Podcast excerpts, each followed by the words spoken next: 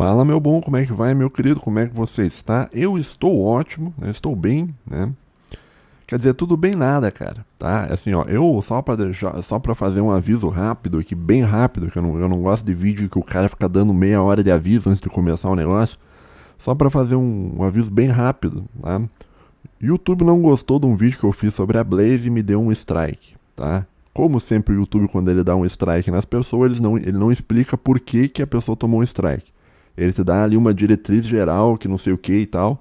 E no caso da diretriz que eu tomei era, era sobre gambling. Sobre gambling. Agora, o que, que é isso, né? O, no que especificamente eu violei a diretriz do YouTube, o YouTube não fala, tá? O YouTube não, não há muita comunicação sobre, o, sobre as coisas. Mas é por que, que eu tô te falando isso, cara? Eu tô te falando isso porque quando você toma um strike, você fica uma semana de molho, de castigo, tá? Sem postar nada, sem poder postar nada. E por isso que não vai ter vídeo essa semana lá no meu canal, tá? Vai ter vídeo só semana que vem. Agora, o que, que eu poderia fazer, né? Eu poderia passar essa semana inteira produzindo vídeo e tal para soltar todos os outros na, na, próxima semana, meio junto, né? Entretanto, cara, eu, eu não sei se eu vou conseguir fazer isso não, cara, porque eu comprei o DayZ na promoção da Steam, tá? E eu estou alucinado jogando DayZ. Então talvez não saia vídeos extras na semana que vem, porque essa semana talvez eu fique a semana inteira jogando DayZ, tá? Vacilo, vacilo. Tinha que postar mais vídeo, Homero, tinha que postar mais vídeo, tá? Mas eu, eu, eu estou ocupado. estou ocupado com um assunto importantíssimo, cara, tá? Que é jogar DayZ, lá, dar, soco no zumbi lá na, em, em Electro, né? Interno, ficar batendo no zumbi lá e tal, cara. Coisa maravilhosa que, que como a vida é boa, cara. Uh, mas, assim, uh, voltando aqui, o, o, então esse é o aviso, né?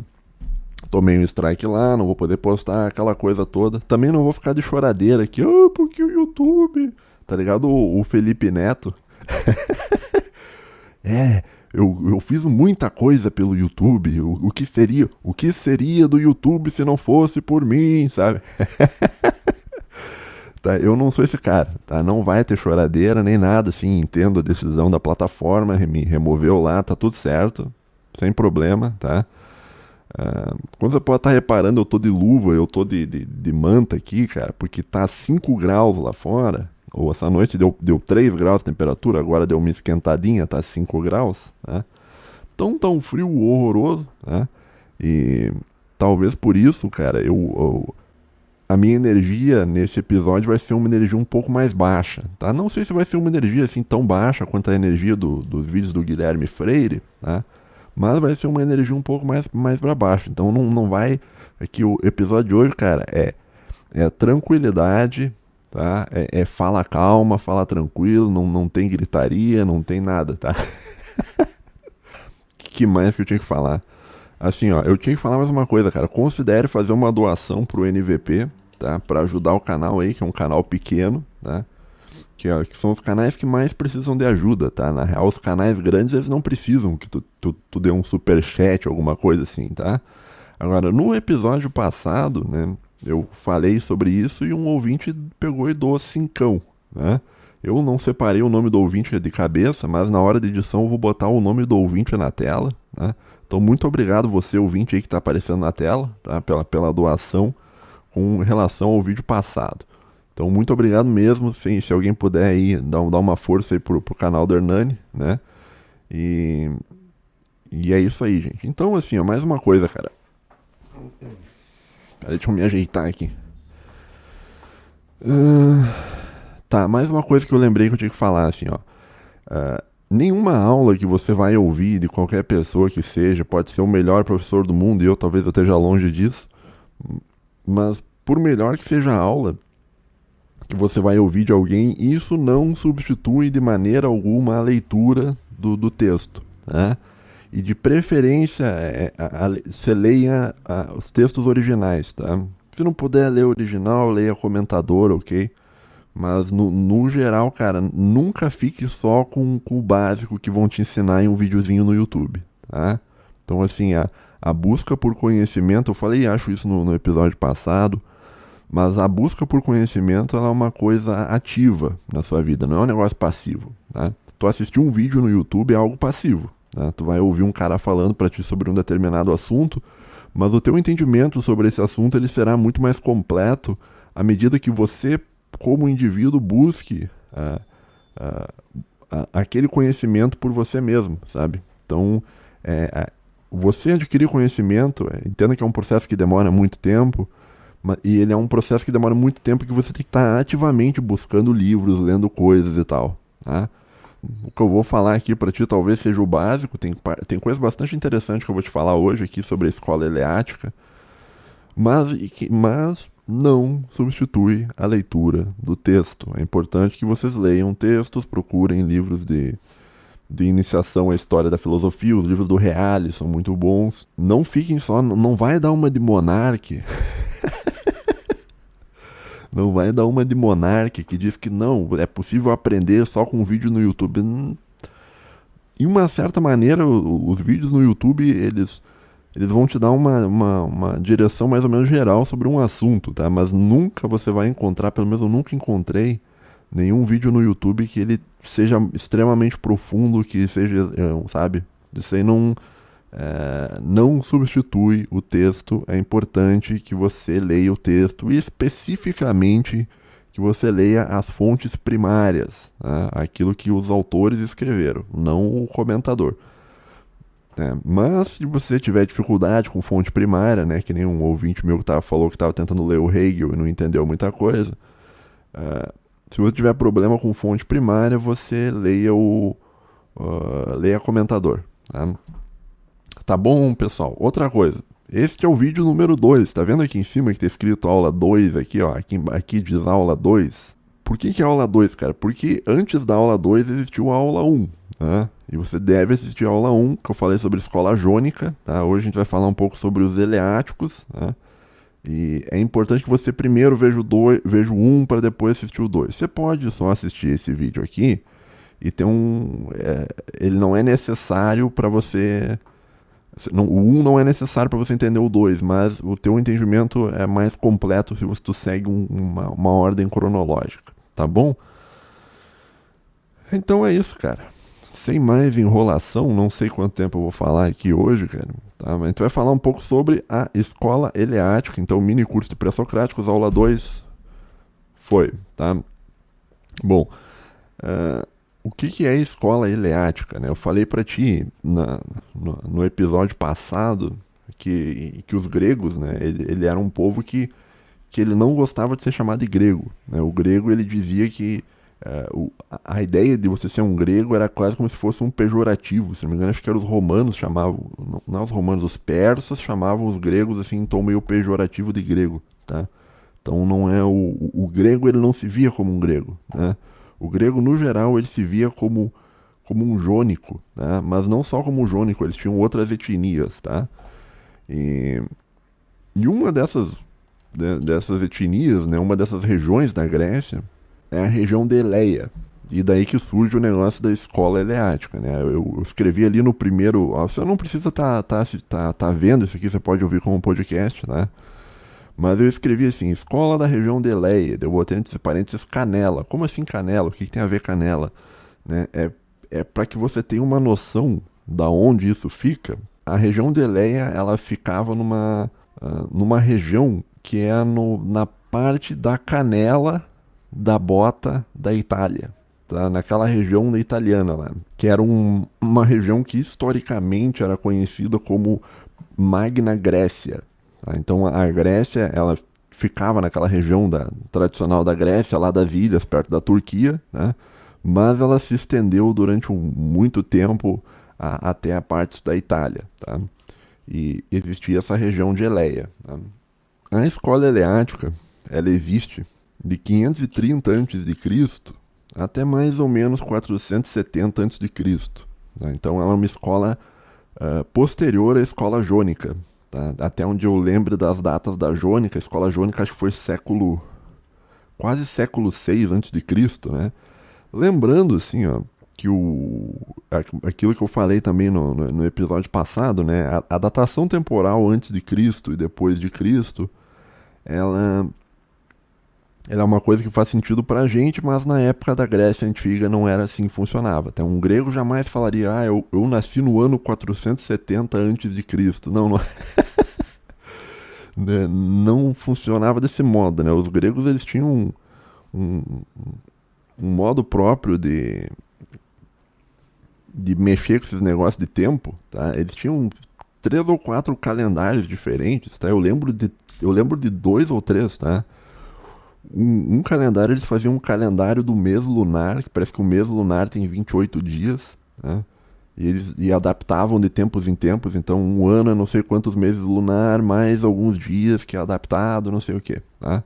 Então esse seria um calendário lunar.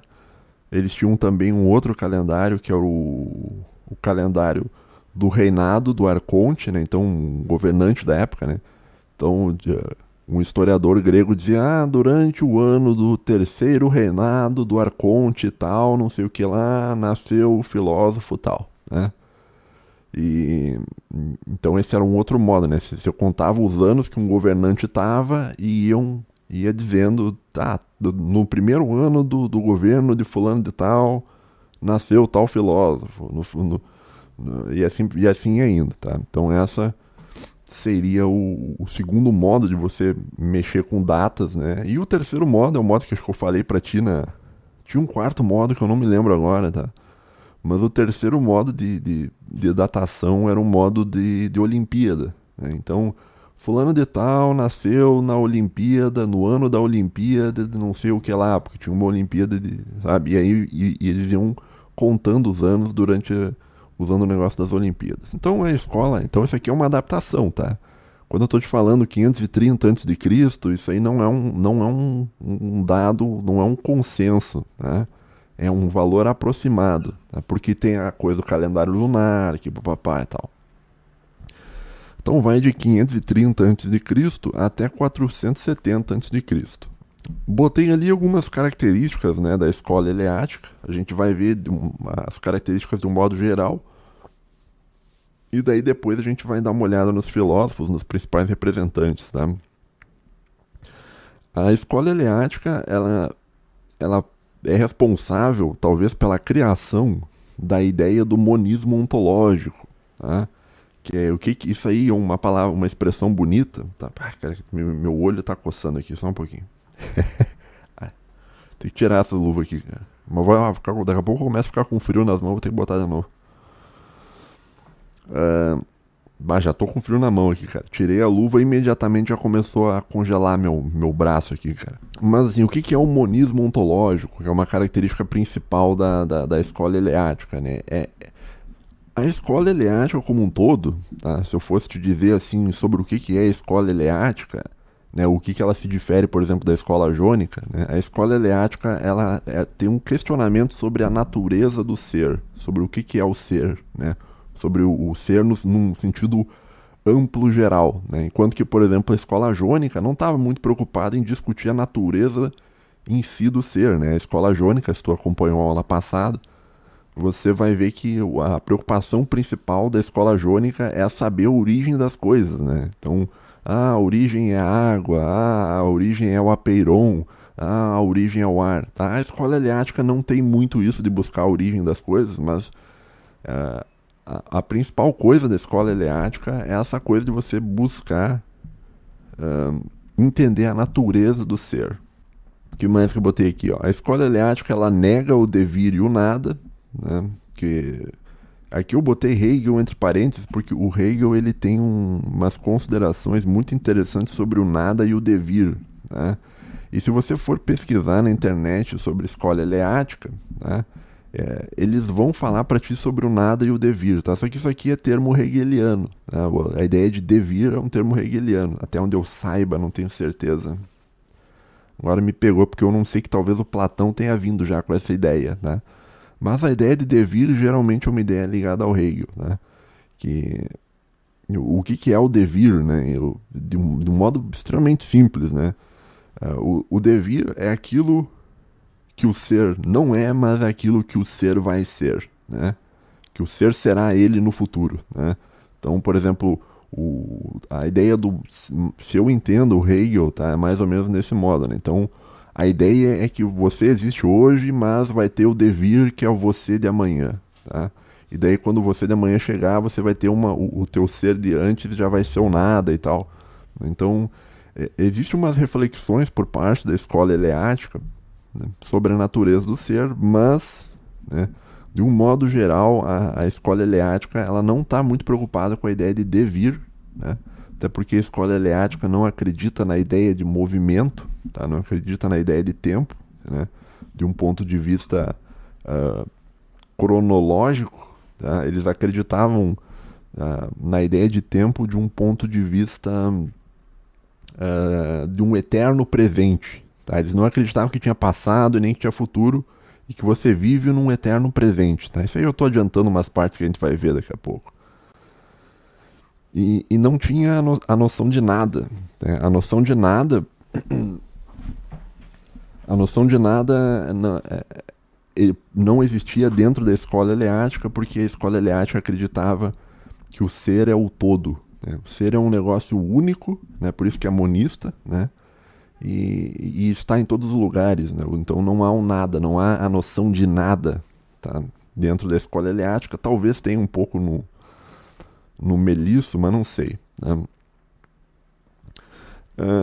Outra característica da, da, da, da escola eleática é a ideia da razão para a episteme. Tá? Isso aqui é um. É, quando você vai pesquisar sobre isso na internet, tá? e, aí que, e aí que eu te digo, cara, você lê artigo de Wikipédia, você lê, perguntar para o chat GPT, cara, tá errado. Tá? Eles estão errados em muita coisa. Tá? Então, quando você vai ver sobre escola eleática, eles dizem assim, não. É, é a escola eleática prezava pelo racionalismo e tal. Né? Isso é mentira. Né? Sendo, sendo bem honesto contigo, isso é mentira. Né? Escola eleática não prezava pelo racionalismo, porque o racionalismo não existia. Então, o racionalismo é um fenômeno moderno. Um, o racionalismo, supostamente, começa em Descartes, tá? e vai seguindo toda uma tradição, depois ele se modifica lá na, na, no Kant, que ele faz a união entre o sensível e o inteligível, e não sei o que e tal. É, mas se você pesquisar na internet, eles vão dizer escola eleática é racionalista. Não é racionalista, não. Tá? Em, em termos, sim, se for bem preciso em, em, no uso dos termos, você não pode afirmar que a escola eleática ela é uma escola racionalista. Né? Então, por isso que eu, em vez de falar racionalismo, eu falei uso da razão para a episteme. Né? A razão, né, conforme eu falei, eu acho que eu falei isso no episódio passado, eu não me lembro, foi semana passada, eu já esqueci o que eu falei. Uh, mas o, a ideia de razão, ela, no, no, sentido da filosofia grega antiga, ela não está ligada à razão em um, em um ponto de vista matemático, né? que é aquele ponto de vista da razão que, que é adotada do, do, do, do período medieval em diante, né? que tem aquela a palavra que eles usam para razão no período medieval é ratio. Né? Só que o ratio é mais usado de um, de um ponto de vista matemático, seria uma razão matemática. Né? Quando um grego está falando em razão, geralmente ele está falando em logos. Né? Muitas vezes, quando, quando traduzem um texto, o grego ele escreve logos e as pessoas traduzem como razão. Né? Só que o, a ideia de logos é muito mais ampla que a ideia de razão. Né? O logos seria como se fosse uma razão unida com, com a virtude da prudência e da racionalidade prática, que seria um negócio chamado frônesis, e, e está ligado com a parte linguística, com, uma, com, a inteligência linguística que é única ao ser humano. Tá? Então, tá errado o, o que diz, tá? Não é. Sempre que você for ler sobre razão na Grécia Antiga, sempre que for ler sobre a razão, não, não é razão racional, é razão. Entenda, leia logos, que tu, tu vai entender bem melhor se tu entender o, o negócio pelo logos. Né? Não sei se ficou bem claro isso que eu falei. Mas é, é mais ou menos isso, tá? Então, razão, papapá, uso da razão, episteme. Também episteme é um termo problemático, né? Esse, esse é um, a ideia de episteme. Quando a gente fala episteme de um ponto de vista moderno, a gente está falando de episteme no sentido de epistemologia, né? O que, que é epistemologia? Epistemologia é uma área da filosofia ligada à teoria do conhecimento, tá? A você conseguir uh, entender as coisas, tá? Mas um grego, quando fala em episteme, ele não está falando, até onde eu entendo, uh, em teoria do conhecimento, né? O, o, grego, quando ele fala em episteme, também a, a episteme é traduzida de um modo errado, tá? Como ciência. Tá? Só que a ciência para o grego não é a mesma coisa que a ciência de hoje, né? A ciência de hoje, do cara sojado e tal, do, do Átila mamarrindo, do, do, do, do pirula e tal, não, não é isso. O pensamento, quando um grego falava em episteme, ele, está falando em, em, ciência, mas ele está falando em ciência de um, de um outro modo. Não sei se está interessante isso que eu estou falando, porque às vezes eu, às vezes eu me escuto falando, tá? E eu acho que eu tô. Uh, e eu acho que eu não tô sendo bastante claro, tá? Mas enfim, se eu fosse. Então vamos voltar aqui, ouvinte. ah, cara, esse episódio tá uma. cara. Eu não, não tô. Não tô muito. Muito otimista com esse episódio, cara. Né? Mas então é o seguinte, cara. Se você for pesquisar sobre escola eleática, tá? Eles vão falar para ti sobre racionalismo. Né? Entenda que escola eleática não é racionalismo, porque racionalismo não existia naquela época. Né? O que a escola eleática se propunha era o uso da razão, não no sentido matemático do termo, no sentido logos, para episteme, que é o conhecimento científico, mas é o conhecimento científico específico do conceito de ciência grego, tá? que não é o conceito de ciência que a gente tem aqui, né? que o conceito moderno, porque o conceito de ciência antigo da Grécia ele era um conceito uh, mais amplo. Tá? Um, que mais? Outra característica da, da escola eleática, né? Tinha o princípio da identidade. Isso aqui também eu li na internet, isso aqui é mentira, tá? Mas, é, mas assim, eu botei porque é mais ou menos uma mentira, tá? Ele é mais ou menos uma mentira, né?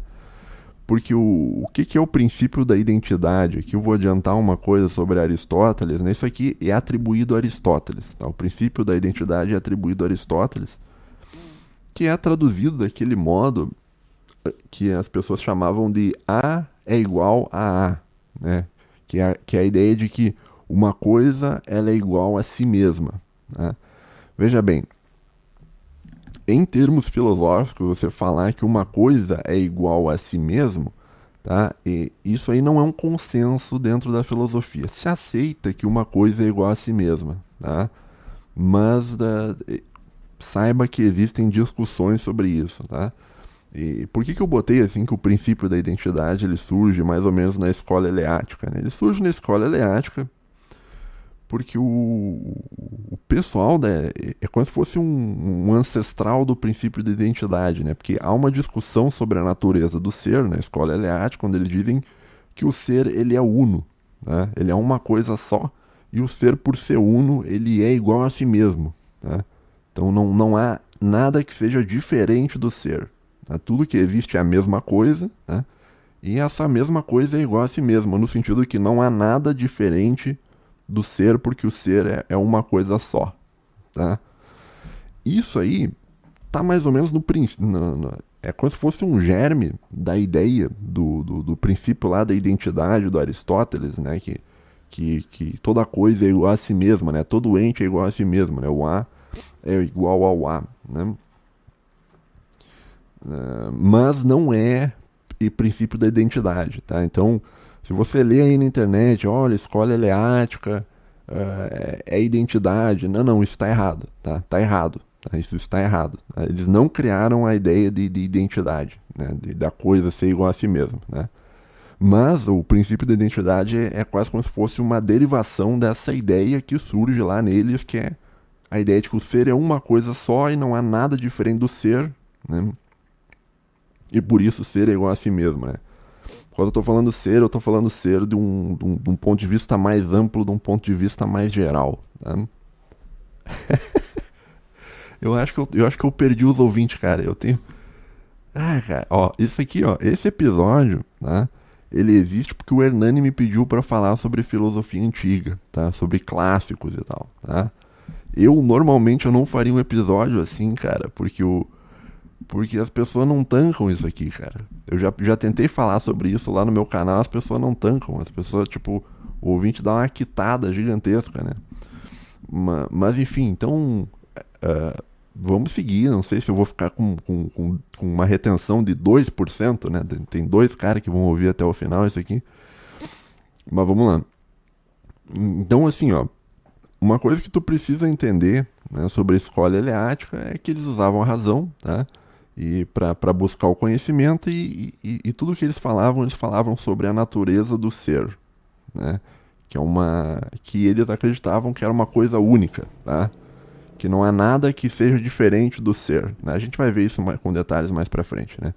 Então, por isso eu botei aqui embaixo, né? Antipluralismo ontológico, né? Então, eles não acreditavam que a realidade era composta de múltiplas entidades. Né? Eles acreditavam que toda a realidade era composta de uma coisa só, que era o ser. Que era o ser tá?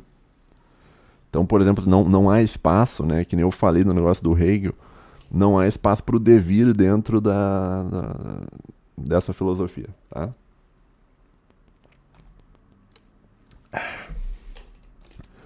Então essas são as características gerais da escola eleática. Né? Não sei se você ainda está aqui me ouvindo. Tá? Ai, cara. Tá? Eu acho isso bastante interessante, tá? Eu, eu acho muito legal falar sobre a natureza do ser e tal, porque é uns papos bastante metafísicos, né? E, e eu, inclusive, quando eu tive aula sobre. na faculdade sobre filosofia antiga, isso quanto tempo? Uns 10, 12 anos atrás, eu acho. É, isso foi muito mal trabalhado, mas foi trabalhado. Né? E, e, e, eu lembro que a gente viu o cara aqui, o Parmênides, que é o próximo cara que a gente vai ver, tá? E a gente viu um pouco das características gerais da escola e tal, tá? Não do modo assim que eu tô te explicando, no modo bem simplificado mesmo.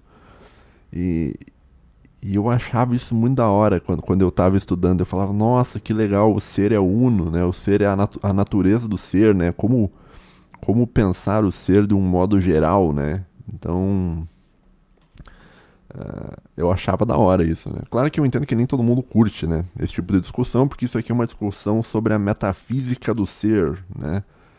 Bom, enfim, vamos seguir falar um pouco sobre o Parmênides. Né? Esse cara aqui é um busto atribuído ao Parmênides, tá? Se você estiver ouvindo com um podcast, dê um alt tab, tá? Uh, este cara aqui é o Parmênides, supostamente é o Parmênides, né?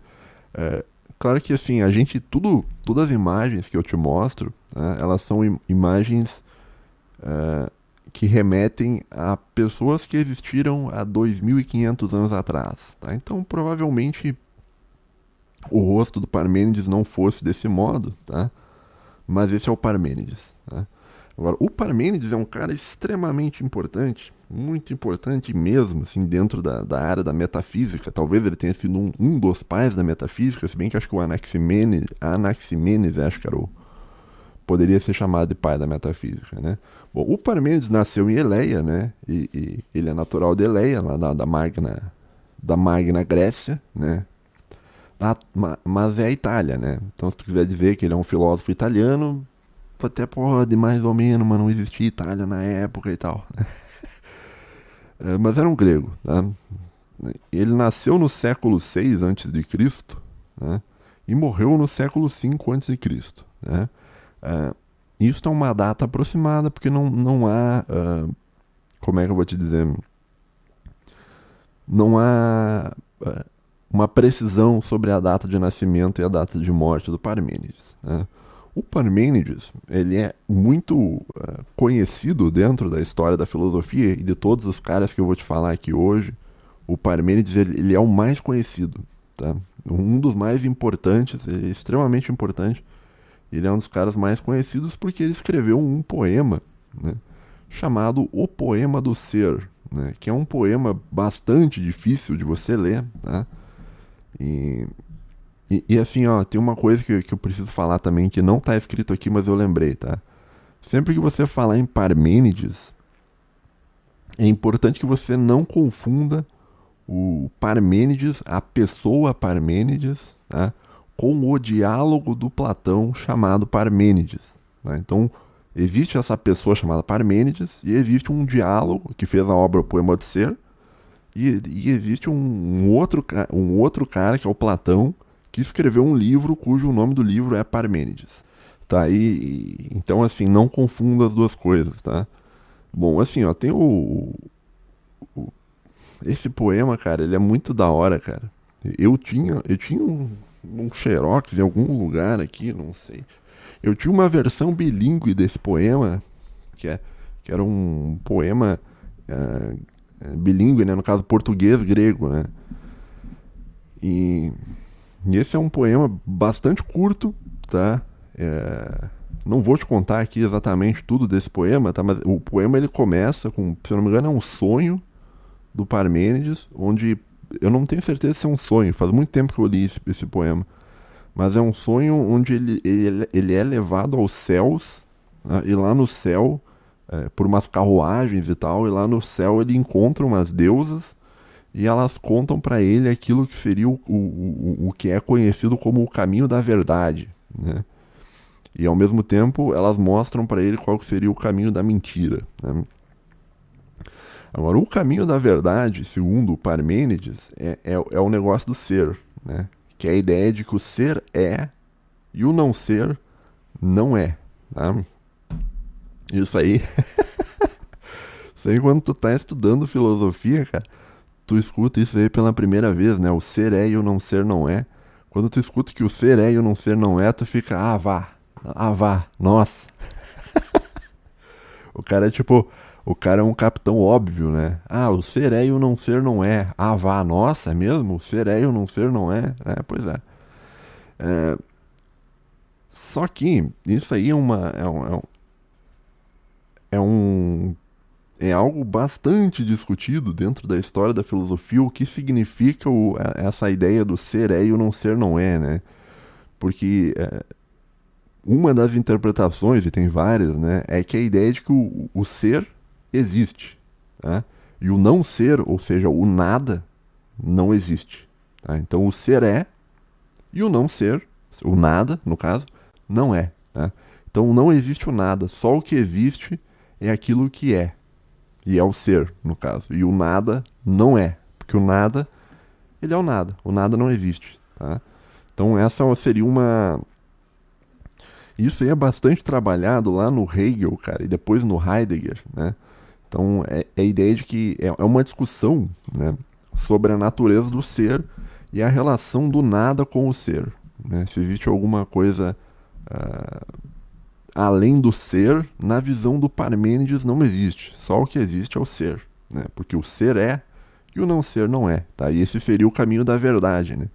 Ah, que no fim das contas é uma discussão ontológica meio dizendo assim, ó, só discuta sobre o ser, tá? Não fique perdendo seu tempo falando sobre o nada, tá? Porque o nada não é, né? Então isso vai da, daquilo que eu falei para ti sobre a ideia do tempo, né? Então, por exemplo, o ser que é o momento que a gente está, que é um eterno presente, é um presente, a gente vive no presente, ele é. Então o momento que a gente está é, o momento que a gente está existe. Né? Agora o passado não existe, não existe mais. Né? E o futuro ainda também não existe. Né? Só o que existe é o que a gente é no momento que a gente é. Né? E o ser é e o não ser não é. Então não há um nada, então não há um passado. Né? Em termos metafísicos falando, assim, não há um passado, né? porque o passado não é mais. Né? O, que, o que existe é o ser e o ser é esse eterno presente que a gente vive. Né? Uh, enfim, isso aqui seria um caso né, eu estivesse dando aula para você numa faculdade sobre isso. Né? Provavelmente nesse momento eu, eu passaria uma folha né, para a gente dar uma olhada no, no, no, poema do ser do Parmênides sobre o que sobre eu perguntaria para você se você entendeu e tal e, e a gente discutiria o texto, que é um texto bastante interessante. Né? É ontologia, né? discussão sobre o, sobre o ser, sobre a natureza da, de tudo aquilo que existe e tal. E, e sobre o tempo também e sobre o nada. Né? Eu anotei aqui também assim, ó, filósofo muito influente, tá? Mas então, assim, procure, o, procure dar uma olhada nesse poema do ser. Que, se eu não me engano, o poema do ser, o nome correto do poema do ser é. Como é que era? É Parmênides sobre a natureza. Eu acho que é sobre a natureza o nome. Mas todo mundo conhece como o poema do ser, né? Onde ele tem uma verdade que é revelada, que é essa verdade que o ser existe, e só o que existe é o ser, e o ser, ele é uma coisa só. Ser é uno. Né? A discussão top top aí sobre, sobre, sobre ontologia no século VI a.C., né? Me pergunto o que, esses caras tinham para fazer nada, né? Pro cara começar com uma discussão dessa no século 6 a.C.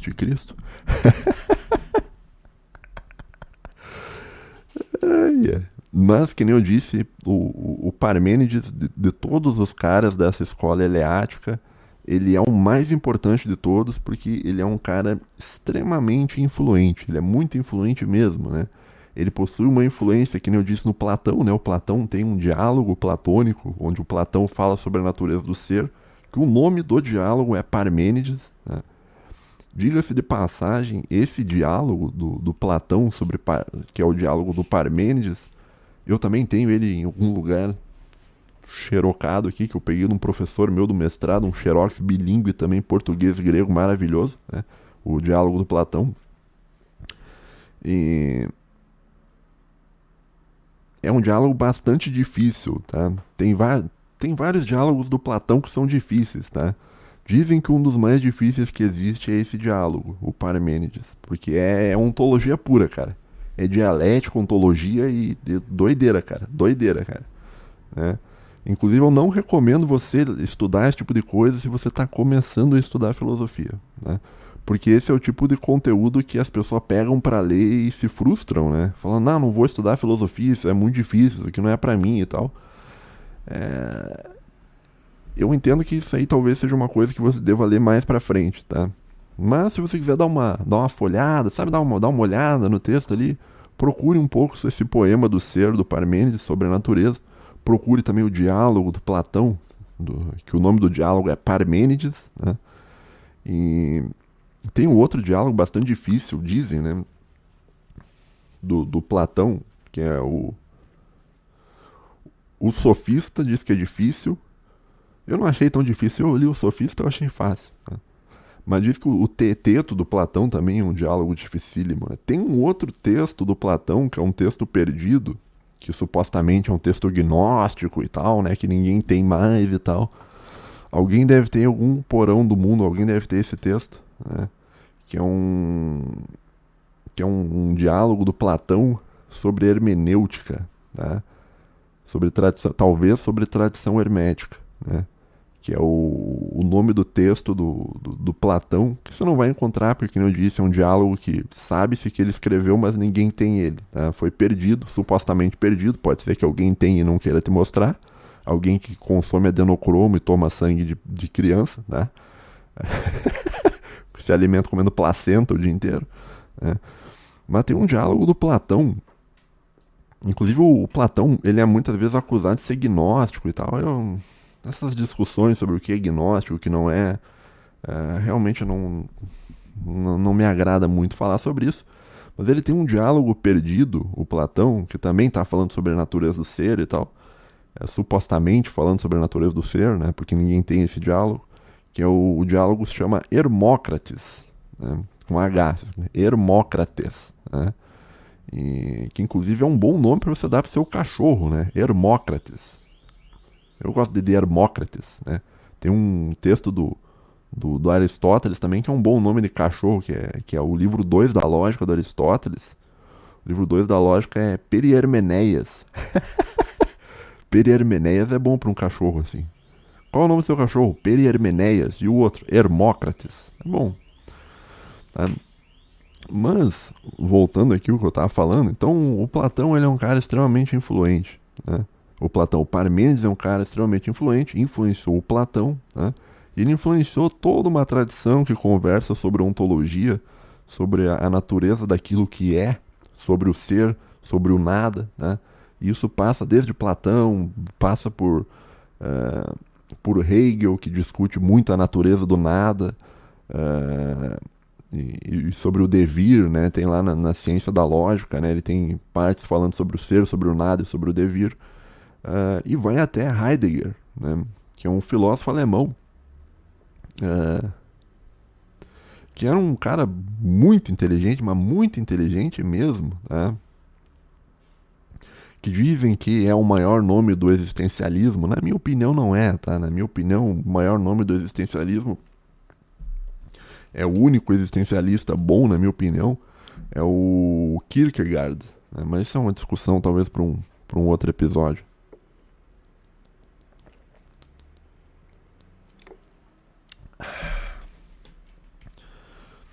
Fica aí, ouvinte. Não desista, ouvinte. Não desista.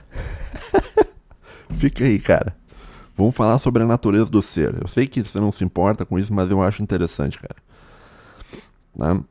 E o Heidegger, ele era muito bom em muitas coisas, cara. Só que ele tinha um probleminha pessoal aí com relação à a, a, a, política, né? Que ele, ele era, né? Ele era, ele era bigodista, né? Ele era um bigodista, inclusive tinha cara. Tinha. Bom, enfim, isso aí não. não, não, não... deixa pra lá, deixa pra lá. Mas ele era um grande filósofo. O Heidegger é um dos, é um dos grandes filósofos da, da, da modernidade, diga-se de passagem, né? Tinha esse problema. Pra ter uma noção, cara, o Heidegger, ele era um cara tão bom, tão bom que, que mesmo ele sendo um bigodista, ele foi impossível de ignorar a filosofia dele, de, de, ser um negócio assim tão, tão forte, assim, tão, né, um cara muito bom mesmo, né, apesar de ser bigodista, né, Martin Heidegger, né. Uh, tá, então esse é o Parmênides, só para ter uma ideia, ele tem um texto escrito, Tá? Um texto escrito, né? O que é bastante interessante de um ponto de vista, né? Hoje o mundo acadêmico, ele pede que tu fique escrevendo e publicando textos todo semestre, não sei o quê. Sendo que tem um monte de filósofos que ou o cara nunca publicou nada, que nem o Sócrates, ou o cara publicou uma coisa só, que nem o Parmênides, ou que nem o Wittgenstein. O Wittgenstein, em vida, ele publicou uma obra só, né? A segunda obra dele, que é as Investigações Filosóficas, se eu não me engano, foi publicado depois de morto. Né? Tinha encomendado para ele fazer o livro e ele ficou, não, vou fazer, vou fazer. E ficou enrolando e, e morreu. Né? Daí acharam os livros dele lá, os, os esboços dele publicaram aquilo ali. Né? Mas o, isso é interessante, né? Porque a CAPES, o pessoal da pesquisa filosófica e tal, eles ficam exigindo de você que você fique publicando coisa o tempo inteiro, né? E não adianta você publicar coisa o tempo inteiro, cara, se você não tem um texto de qualidade para ser publicado, né? É, eu, eu considero o, o, Kant, quando ele escreveu a crítica da razão pura, ou foi a crítica da razão prática, ou foi a crítica da razão pura prática, não me lembro, né? Mas parece que ele demorou 20 anos para escrever o texto. 20 anos, né? O, o, o, Montesquieu, quando ele escreveu O Espírito das Leis, ele demorou 20 anos também para escrever O Espírito das Leis. Então, né? se esses caras fossem pesquisadores da CAPES, do CNPq, a nota deles estaria lá embaixo. A nota dele estaria baixíssima, porque a produção deles é assim, o cara demora 20 anos para escrever um livro, né? Mas, né, o cara demorou muito tempo para escrever um livro e é conhecido há mais de, de, de dois mil anos, que nem o Parmênides, por exemplo, né? Que escreveu um poema, diga-se de passagem, não é nenhum texto. É, se fosse um poema, acho que a CAPES não aceitaria, talvez, como publicação acadêmica, né? Mas enfim, fica aí uma, uma breve crítica à incapacidade da CAPES e do CNPq de identificar pessoas realmente inteligentes e grandes filósofos. Né? Talvez eles sejam bons para identificar cientista, porque a lógica do pensamento científico é diferente da, da, da, da lógica do pensamento filosófico. Mas é mais ou menos assim. É difícil, né? Enfim, isso é um parênteses. Fecha parênteses, fecha parênteses. Deixa eu ver quanto tempo eu já falei, cara. Porque eu, eu tô. Tá. Meu Deus do céu, ainda. Tá, de novo, de novo. Bom, então esse é o Parmênides. Né? De todos os caras aqui, ó, Parmênides, Zenão e Melisso, o Parmênides ele é o mais importante. Né? Mais importante em termos de influência. Então, os outros dois eu vou citar para ti e tal, eles não não são muito importantes, tá? Mas eles fazem parte da mesma escola e, e assim, eu vou dizer para ti, ó, eu nunca conheci ninguém na minha vida que o cara estudasse Zenão ou que o cara estudasse Melisso, né? Mas já conheci gente que estudava Parmênides, tá? Já conheci gente que uh, pessoal metido ontologia lá da da, da UFSC, né, Federal de Santa Catarina, os caras os cara mexiam com Parmênides, se eu não me engano, o pessoal da ontologia, mas não tenho certeza.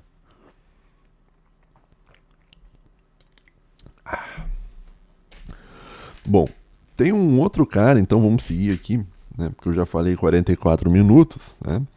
Era para fechar em uma hora, não vai dar uma hora, vou ter que passar um pouco, né? Tem um cara chamado Zenão de Eleia, né? que eu botei aqui bastante importante o seguinte, cara. não confundir Zeno de Eleia, né? No Brasil o pessoal chama de Zenão, né? Não sei porquê, né? Mas eu, eu acho da hora. Oi, tem alguém falando comigo aqui, peraí.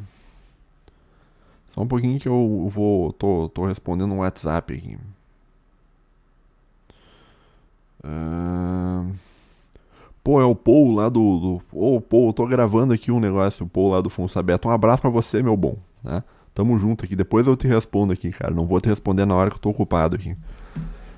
Uh... Tá, assim, ó. Tem dois caras, tá? Tem o, o, o Zenão de Eleia e tem o Zenão de Sítio, tá? O Zenão de Eleia, ele é o menos famoso dos, do Zenão, tá? O segundo Zenão, que é o Zenão de Sítio, ele é um cara bem mais famoso, porque o Zenão de Sítio, ele é o, ele é o pai do estoicismo, ele é o criador da, da, da escola estoica, né?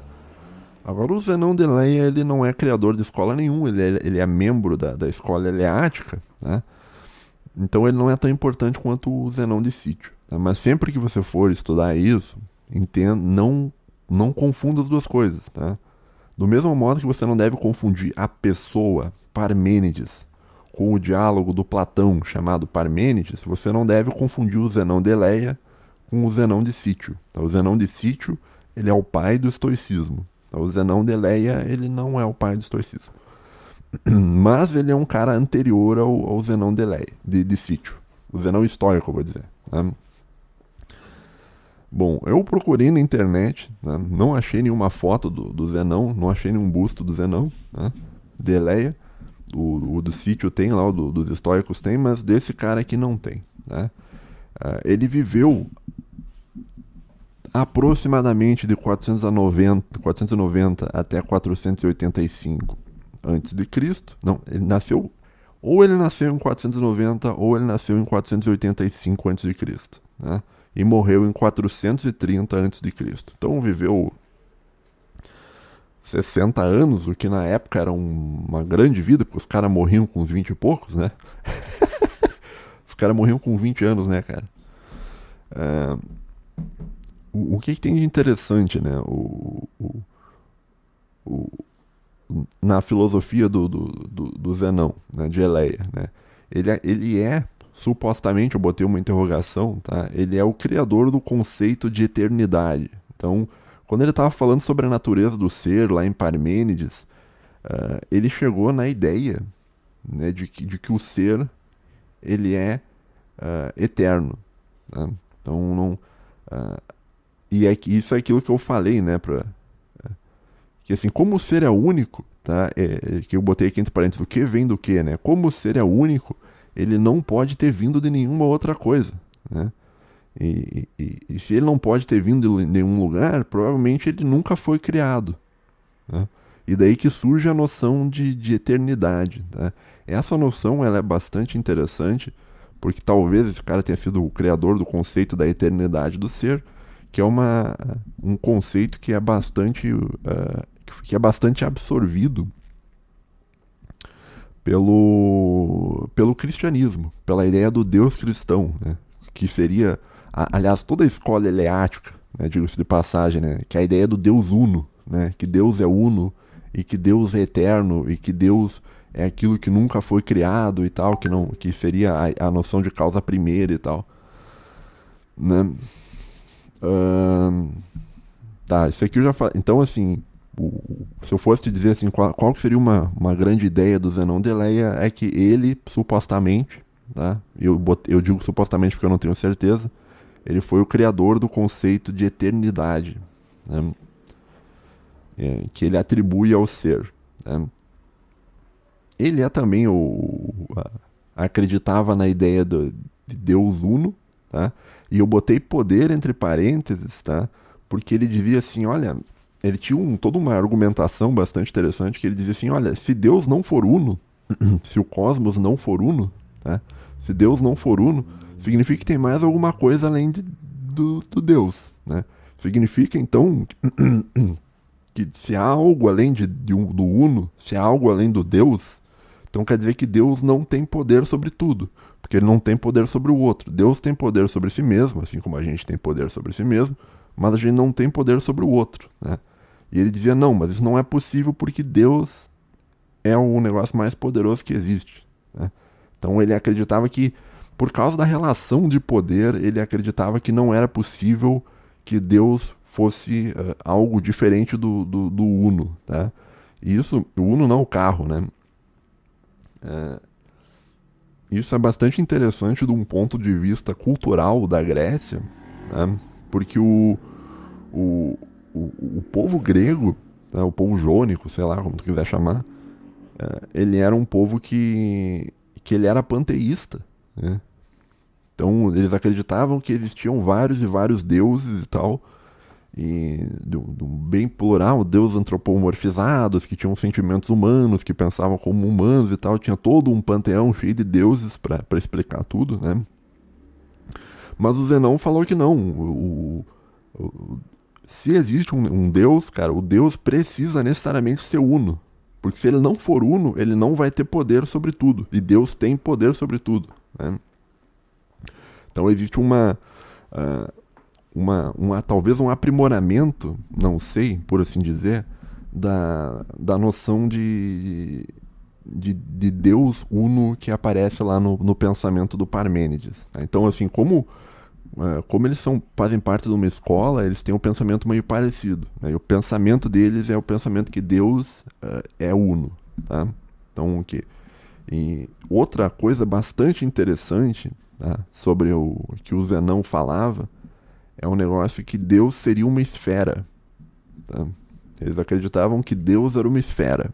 Tá? O que pode parecer algo ridículo, se tu for parar para pensar, tá? mas existia toda uma justificativa por trás de, de você acreditar que Deus, se tivesse alguma forma, seria uma esfera. Os gregos acreditavam, naquela época, muitos anos atrás, né, que de todas as formas geométricas que existem, a, a forma mais perfeita de todas é, é uma esfera. Né? Então, todo. E, e, por isso, como a esfera é a forma mais perfeita de todas, Deus, se tiver alguma forma, ele precisa ser uma esfera. Né? E, e talvez tu olhar, ah, que bobagem, como é que Deus vai ser uma esfera, não sei o que. Mas aí que tu tem que entender o seguinte, cara. Deus, na concepção eleática, é, ele é o todo que existe. Ele é tudo que existe. Né? Ele é o todo, que é uma coisa só. Né? E daí que você vê o seguinte, cara. Olha, ele dizia que Deus é uma esfera, mas talvez ele não tivesse tão errado assim, porque quando a gente pensa no modelo científico atual sobre o cosmos, muitos dos cientistas acreditam que o cosmos, ou seja, tudo aquilo que existe, que é o ser, né? que o ser ele é um, ele é um, como se fosse uma expansão, ele é uma esfera também. Tá? O cosmos inteiro ele é uma esfera, que ele se expande, que começou o negócio lá do Big Bang e foi se expandindo e, e sempre foi uma esfera, né? E é uma esfera hoje e talvez vai ser uma esfera para sempre, cara, porque tem o um negócio da eternidade. Né? Então, uh, essa consideração que ele tem sobre a natureza de Deus, como Deus sendo uma esfera, talvez a gente olhe hoje com, com os olhos de hoje e ache uma bobagem, mas quando, se a gente pensar por um ponto de vista da ciência moderna, a ciência moderna, de um certo modo, ao olhar o cosmos e entender o cosmos como um todo, eles também aceitam, é bastante aceito de um ponto de vista científico, que o cosmos seja uma esfera. Claro que não há um consenso, porque não há muito consenso dentro da ciência especulativa, Tá? Mas talvez o Zenão de Eleia não esteja, não estava tão errado, né? Quando falou sobre a natureza de Deus, né? Isso um cara aí no século 4 antes de Cristo. então, século 4 antes de Cristo, o cara falou que Deus era uma esfera, né? E muitos e muitos séculos e dois milênios depois, a ciência moderna também acredita que o cosmos seja uma esfera. Tá? Então, agora, será que esse cara ele é o, o pai da ideia de, de, cosmos como uma esfera? Não sei. Tá? Mas o, o, Zenão de Eleia ele é interessante, tá? não só por isso, ele é interessante porque ele criou alguns paradoxos, tá? Ele uh, ele era um cara que ele era contra a ideia de movimento, né? contra a ideia de, de, de, movimento, que é aquilo que eu falei, né? No, pra, na, na cabeça do, do, dos filósofos de Eleia, eles não acreditavam no, no, em passado e futuro, eles acreditavam que é um eterno, um momento presente, né? E, e, que o movimento em si era impossível, tá? E, e ele tinha alguns paradoxos bastante interessantes né, para você pensar um pouco sobre isso. Né? Eu vou, uh, eu separei dois aqui para te, te, explicar. Tá? Na verdade, três, na verdade. Um que eu não entendo e os outros dois que eu entendo. Tá? Então, assim, paradoxo da dicotomia, né? Que seria o primeiro paradoxo. Eu vou te explicar primeiro e daí depois uh, eu vou ler o que está escrito, né? Mas é o seguinte, cara. É, eles, eles, esse paradoxo ele é um paradoxo para mostrar que a ideia de movimento não existe. Né? Que tudo que existe não existe parado. Né? Então, quando a gente quer mover algo de um ponto A para um ponto B, para você mover algo de um ponto A para o ponto B, tu precisa necessariamente passar por um ponto C, pelo ponto intermediário entre o A e o B. Tá? Agora, para você passar do ponto C, que seria o intermediário entre o A e B, para o ponto B, você vai precisar de mais um outro ponto, que é o ponto D. Né? Você, e, e, assim vai indo. Tá? De um modo que o, o, o, o Zenão ele acreditava que era impossível você chegar no ponto B. Porque antes do ponto B sempre ia ter um outro ponto que te impedia de chegar no ponto B. Talvez a gente chegue muito próximo do ponto B, mas a gente nunca chega no ponto B. Então é, é a ideia de movimento seria uma ilusão para a escola eleática. Tá? Então vou ler aqui para ti o que está escrito aqui. Ó. É impossível mover algo do ponto A ao ponto B. Isso porque no meio do caminho tem um outro ponto, que é o C. E entre o ponto C e o ponto B tem outro ponto, que é o ponto D. E assim há de infinitum. Tá? Então ele, ele defendia que. Não sei se tu entendeu isso, se tu não entendeu, volta um pouco no, pra ouvir de novo. Né? Mas é impossível tu ir, um, na, na, ideia dele, é impossível de tu ir de um ponto para o outro. Tá? Do ponto A até o ponto B. Tá? Porque tu vai ter que passar por um intermediário. Tá? E olha a loucura, esse ponto intermediário também é impossível tu chegar, porque existe um, um ponto intermediário entre o ponto intermediário. Tá? Então, é, é, então, esse é um, um, paradoxo que diz que é impossível você chegar do ponto A até o ponto B, e o que teria seria uma, uma ilusão de movimento, mas nunca você chegou realmente no ponto B. Né? E, enfim, ah, esse é o primeiro paradoxo. Tá? Não sei se tu entendeu, não sei se tu concorda. Né? Uh, o segundo paradoxo é o paradoxo da flecha, né? que eu vou ler aqui para ti. Ó. Uma flecha em voo está a qualquer instante em repouso. Ora, se um objeto está em repouso quando ocupa um espaço igual às suas próprias dimensões, e se a flecha em voo sempre ocupa espaço igual às suas próprias dimensões, logo a flecha em voo está em repouso. Né? Isso aqui é um paradoxo para te mostrar. Uh, como é que eu vou te explicar? Imagine assim, ó, imagine uma flecha indo de um, de um ponto para o outro, supondo que seja possível tu ir de um ponto para o outro. Tá? Cada instante que tu tirar uma foto dessa flecha, essa flecha vai estar tá parada. Né? Então a flecha, segundo esse paradoxo, ela nunca se movimenta. Ela não, não, ela não sai do lugar. Porque cada instante que tu vai olhar, ela está parada no lugar. Tá? Um, um, outro modo de te explicar isso seria a, a, aqueles desenhos animados que os caras faziam os desenhos uns bloquinhos de texto, uns quantos desenhos, né? E todos os desenhos eles estão parados, mas daí quando você uh, folha aquele negócio, um, tipo um bloquinho de texto, sabe aqueles, aqueles desenhos antigos? Tá? Quando você vai folhando ali, o, o desenho parece que ele está se movendo, mas essa ilusão de movimento é um negócio do teu cérebro. O desenho ele não se move. O desenho nunca se moveu. Todos os desenhos ali daquele bloquinho, eles estão parados. E toda vez que tu olha para o desenho, o desenho está parado. Tá? O desenho não está se movendo. O que acontece é uma ilusão do teu cérebro que o desenho está se movendo, mas o desenho não está se movendo. Né? E a mesma coisa que ele, ele, ele usa o negócio da flecha, né? Então a, a flecha, toda vez que tu olha para uma flecha, ela está em repouso, mesmo se ela estiver indo de um ponto para o outro. Todos os, os, instantes que tu olhar para a flecha, a flecha vai estar parada. Né? E, então tá aí dois exemplos de paradoxos, tá? Esses paradoxos do, do, do, do Zenão de Eleia, eles são paradoxos muito, muito discutidos ó, dentro da filosofia. Um monte de gente já tentou refutar. Porque no fim das contas, os paradoxos que eles estão se propondo, é, que a escola de Eleia está se propondo, é a ideia de que não existe movimento. Todo e qualquer movimento que existe no cosmos, ele é uma ilusão de movimento. No fim das contas, analisando de um ponto de vista último, tudo está parado no, no cosmos. Né? Então, o que é uma reflexão bastante única também, né? Ninguém tinha pensado nisso né, na época, né? O que porque será que tudo está realmente se movendo? Porque parece em um primeiro momento que as coisas estão se movendo, né? Mas será que tá mesmo, cara? Será que não tá tudo parado e, que nem é o, os desenhos, os desenhos animados, que é um, que é um monte de, de, de, de, de foto parada? Pode ser que talvez o cosmos seja desse modo, né? Os eleáticos pensavam desse modo. Tem um outro paradoxo que eu vou te explicar, mas eu não entendo. Né? Eu vou te explicar, eu vou dizer para ti, não entendi o que ele está querendo dizer com isso, mas eu vou te explicar. Que é o paradoxo do Aquiles. Mas esses paradoxos que eu estou te mostrando, né, eles são. Cara, muita gente mexe com lógica tenta resolver esses paradoxos e ninguém consegue responder direito.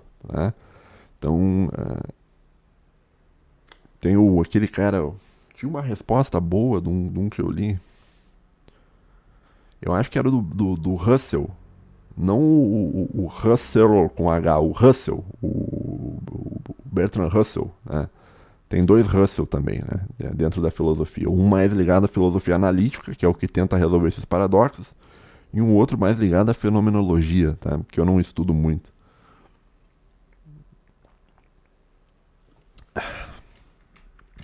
Então existem os paradoxos aí, né? Mas tem um outro paradoxo, que é o paradoxo do Aquiles, que eu vou te mostrar com um desenho aqui, ó.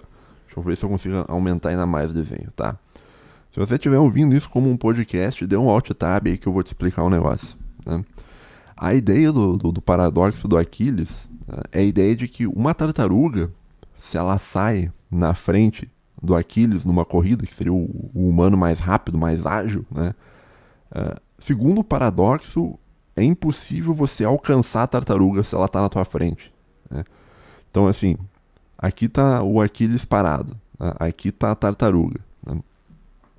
Quando a tartaruga sai e anda um pouquinho, né? aqui na imagem de baixo ela andou daqui para cá, o Aquiles vai alcançar o ponto onde a tartaruga estava.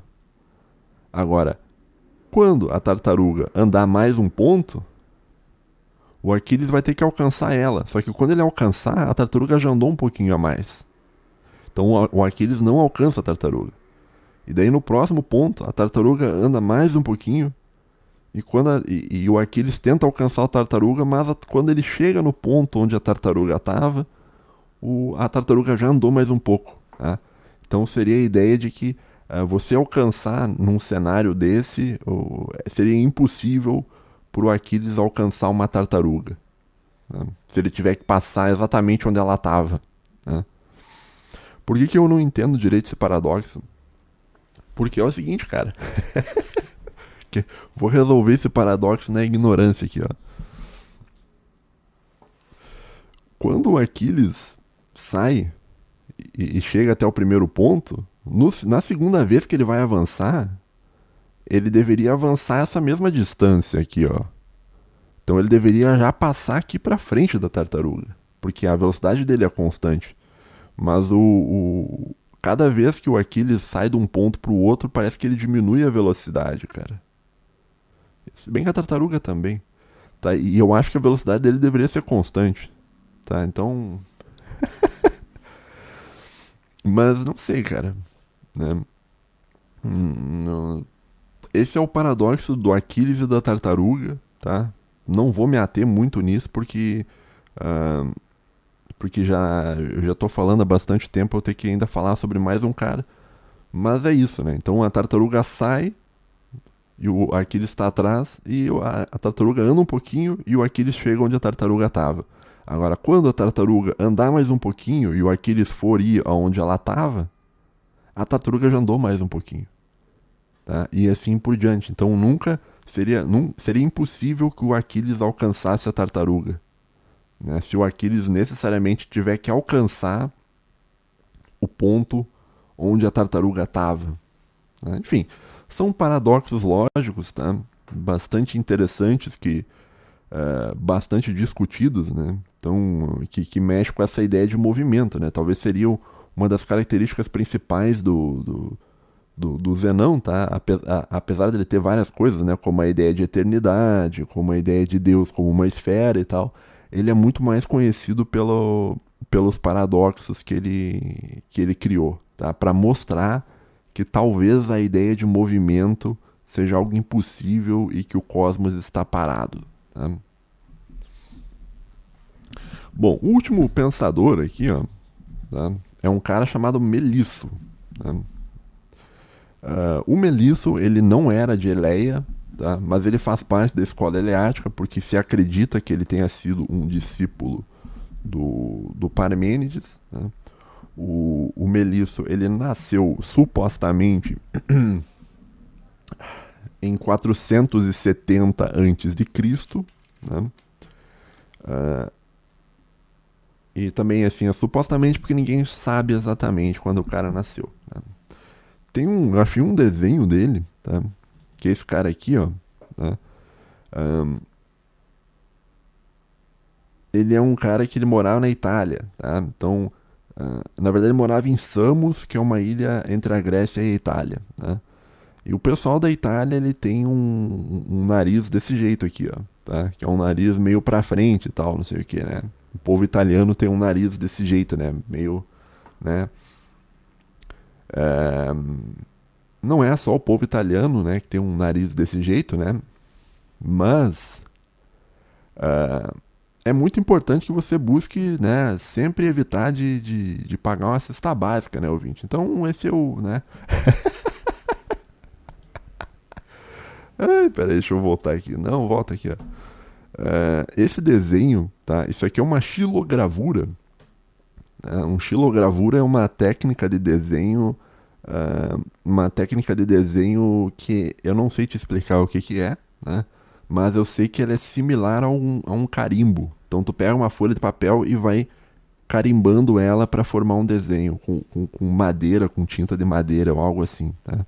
É uma técnica que não existe mais, mas porque tem técnicas melhores hoje em dia, mas é, era o modo que era feito. Tá? Esse desenho do Melisso, né, ele, ele pode ser encontrado num livro chamado Crônicas de Nuremberg, que é um livro que é uma enciclopédia né, que foi publicada no ano de 1493 depois de Cristo, né, ou seja, quase dois mil anos depois da, da, da vida do Melisso. Né, então, provavelmente o Melisso não tinha essa cara aqui, tá? Provavelmente ele não tinha porque foi um desenho feito há dois mil anos, dois mil anos depois do, do, do, do Melisso. Tá? Uh, esse livro, Crônicas de Nuremberg, ele é uma enciclopédia e tal, com, com, com, desenhos, né? Com xilogravuras e, e, tem uma curiosidade que foi um, um, o primeiro desenho da, da, da cidade de Jerusalém foi está nesse livro, né? Crônicas de Nuremberg, né? Bom, ah, o negócio do Melisso não tem muito o que uh, não há muito o que falar sobre o Melisso porque pouquíssima coisa sobreviveu uh, sobre o Melisso. Na verdade, não é que pouquíssima coisa sobreviveu. Até onde eu sei, nada sobreviveu do trabalho do Melisso, da escola de Eleia. Tá? O que tem é sobre o, o, trabalho do Melisso uh, é que assim, ó, tinha um cara tá, chamado Simplícios, né, que é um romano, se eu não me engano, tá, que ele estava fazendo comentários sobre o livro Physis e sobre o livro uh, Paraíso, que são dois livros de Aristóteles, né? Na verdade, o, livro o, o, o, livro Paraíso, o, nome em inglês é On the Heavens, On Heavens, algo assim. Tá? Não sei o nome em português, né? Mas tinha um cara chamado Simplício, né, que estava lendo os livros do Aristóteles sobre Físis e sobre o paraíso, e ele comentou esses livros do Aristóteles os citando o que o Melisso tinha falado. Tá? Então esse cara, o Simplícios, ele tinha acesso às coisas que o Melisso escreveu. Mas hoje, até onde eu saiba, é, isso se perdeu no tempo. Então as pessoas não têm uh, não tem mais isso aqui, tá? Uh, não tem mais os trabalhos que o Simplício tinha. Né? Isso, é um, isso é uma característica bastante comum, inclusive, uh, para quem estuda filosofia antiga, né? que uh, geralmente quando você estuda uns filósofos muito antigos, mas muito antigos, pouca coisa você consegue encontrar do que eles escreveram porque foi se perdendo com o tempo, né? E eu falo isso por experiência própria, porque eu, eu, estudo um, um eu, estudar, eu estudei durante o doutorado um, um filósofo estoico chamado Crícipo. Né? E, cara, tem muita pouca coisa escrita pelo Crícipo tá? e, que se atribui a ele. E, e muito das coisas sobre o que o Crícipo falava era de pessoas comentando a obra do Crícipo. Né? Que é mais ou menos o mesmo esquema do, do Simplícios. Né? O Simplícios ele está uh, fazendo comentários sobre a obra do Aristóteles, mas ele está usando o Melisso para comentar o Aristóteles e tal. E daí se atribui que o Melisso falava sobre tais coisas. Né? Uh, quando você estuda um filósofo muito antigo, você tem esse problema. Então, você, talvez você nunca saiba de fato o que o Melisso falou, né? É, porque se perdeu, né? Mas se tem uma ideia geral sobre o que seria o trabalho dele, né? Falando aqui em ideia geral, né, eu botei aqui uma das coisas, o, o, o, que se tem, o que se cita sobre a ideia notável do Melisso, né, que nem eu disse, eu não tenho acesso a esses textos, tá? Só estou te, te dizendo o que é contado sobre ele, né? É que o Melisso ele acreditava na ilimitabilidade do espaço e do tempo. Né? Então ele está discutindo também, como ele é da escola de, de, de Eleia, né? apesar de ele ser um cara de Samos, e como ele está ele tá discutindo sobre a natureza do ser, ele tem essa coisa de que o, o ser. Uh, ele, o espaço onde o ser está é um espaço infinito, né? ilimitado. Né? E o tempo onde o, o, o, o, o ser está também é um tempo ilimitado, né?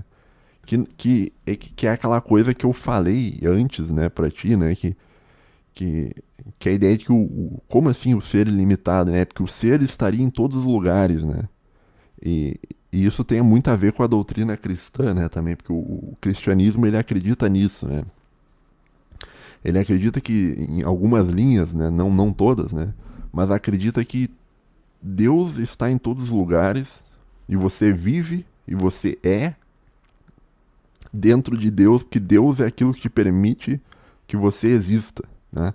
Então você existe dentro de Deus, né? E o Deus seria ilimitado na, na, na, visão do Melisso. A mesma coisa o tempo, né? Quando se fala em tempo, só que daí não é um tempo de vista cristão, né? Porque o, o, o tempo cristão, se eu não me engano, teria que falar com alguém que estuda mais filosofia medieval, mas o tempo cristão ele é um tempo cronológico. Né? Então Deus, quando cria o cosmos, ele cria num, num, começo, daí vai ter um meio e vai ter um fim lá com o Apocalipse. Né? Uh, só que aí que tá, bicho. O, o negócio da, da, da filosofia, da, do, eu teria, teria que ter algum medieval para comentar sobre isso, alguém especialista em medievalismo, né? Eu sou especialista em, em filosofia antiga, em gregos e tal. Mas o cristão, isso eu estava falando com um professor meu de medieval, de fato o tempo cristão ele é um tempo cronológico de começo, meio e fim, só que Deus não faz parte do tempo cronológico, porque Deus ele é o não criado, ou seja, não há nada antes de Deus. Então Deus seria eterno, mas ele cria o cosmos, que tem a parte cronológica, e depois que acabar ele vai continuar existindo. Depois que o cosmos terminar ele vai continuar existindo porque ele existe para sempre, porque ele é Deus, né? Mas, uh, até onde eu saiba, o negócio do Melisso é um negócio que o, o que está dentro do, da, da, da escola eleática sobre a natureza do tempo, que o tempo ele seria um presente eterno. Né? Então, tudo que existe é um, é um presente.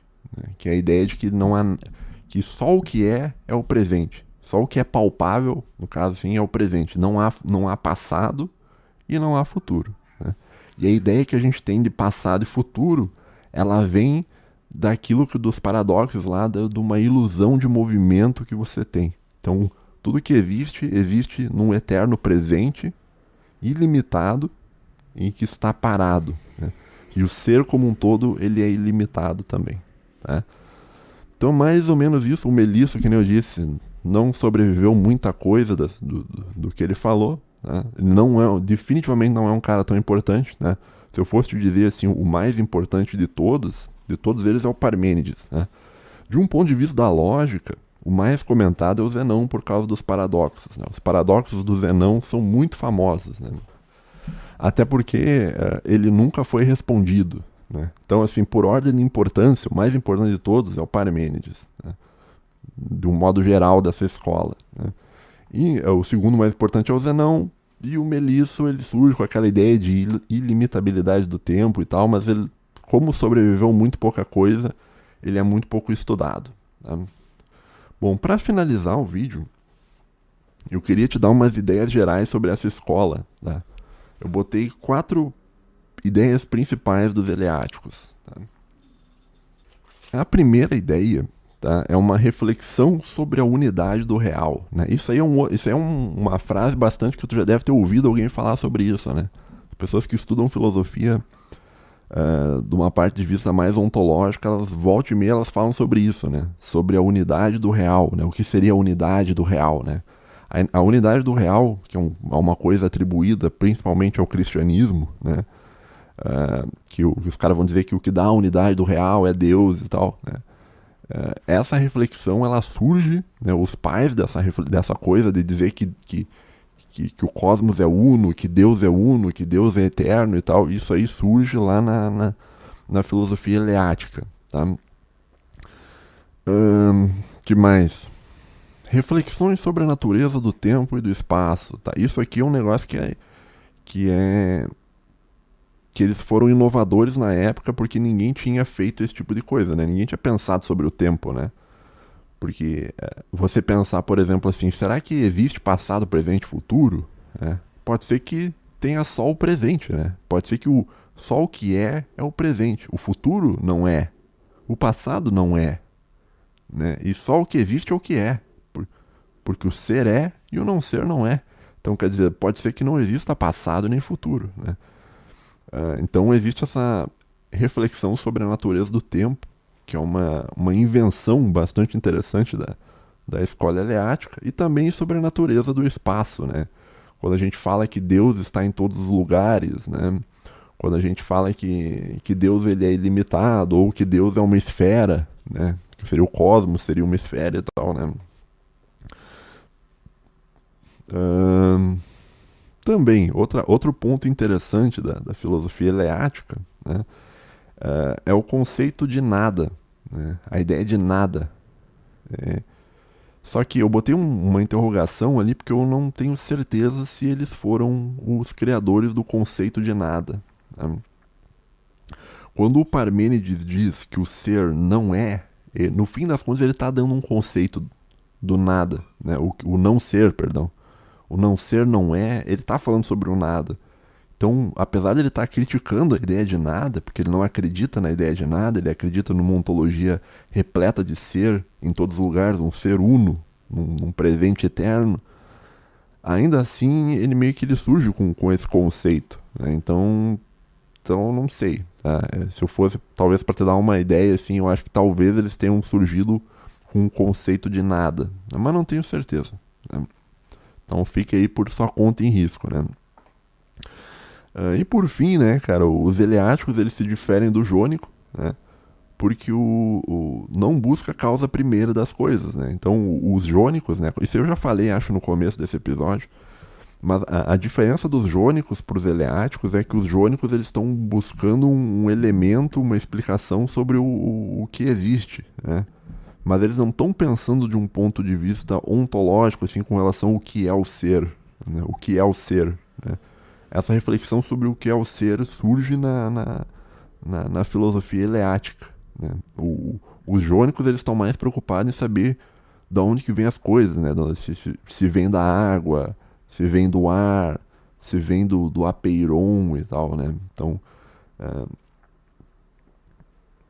então parece que no fim das contas, talvez a escola eleática ela ela está buscando algo uh, mais profundo, né? que é pensar sobre aquilo que é, sobre aquilo que existe, que é o que é o ser, né? Então, essa aí talvez, se eu fosse elaborar uma prova aí para ti, se fosse meu aluno eu fosse elaborar uma prova para ti, eu ia te perguntar ah, qual é a diferença da escola jônica para a escola eleática, né? Você teria que responder, olha, os jônicos eles estavam mais preocupados com, com, com a causa primeira, né, sobre o que gera as coisas, enquanto que os jônicos eles estão mais preocupados com uma reflexão sobre a natureza daquilo que existe, né? sobre a natureza do ser, sobre a eternidade, sobre a ilimitabilidade do tempo e do espaço, e papapá. Né? Então, isso são os jônicos, o, perdão, são os eleáticos. Né? E é isso, cara, que eu tinha por hoje. Né? Não sei se você tancou esse episódio, cara. Ai, cara. Eu não sei, cara. Eu, eu gravo uns episódios e eu acho que tá tudo ruim, cara, tá? E, e eu acho que, assim, que nem eu disse, esses episódios que eu tô falando aqui sobre filosofia clássica, existe por causa do Hernani, tá? Da, se fosse por minha conta, apesar de eu conhecer tudo isso, eu, não faria um episódio sobre isso no YouTube, porque as pessoas não não tão não não o ser humano normal não está preocupado em saber sobre a natureza do ser Tá? Então ele não vai clicar num vídeo de mini curso de pré-socrático sobre filosofia eleática, sobre o quero quero fazer uma reflexão sobre o poema do ser. Não, não isso aí não, não tem. Tá? E... Mas, cara, se você chegou até o fim desse vídeo aí, cara, fica aí o meu agradecimento aí. Você foi guerreiro aí, cara. Né? Você realmente se importa com filosofia, tá? Depois eu vou dar uma olhada na retenção, tá? E eu vou ver quando. eu vou ver a retenção deve estar em tipo 2%, né? O cara, o cara que chegou até aqui, né? Tá bom, pessoal. Então é isso que eu tinha para falar por hoje, tá? Estou com muito frio, tá? Vou ligar um aquecedor aqui, cara, que eu, tá muito frio hoje, cara. Até semana que vem, espero que isso que eu te falei tenha sido útil para ti, pelo menos para você ter uma base sobre o que é, o que está sendo falado. Valeu, falou e até a próxima. Tchau, tchau.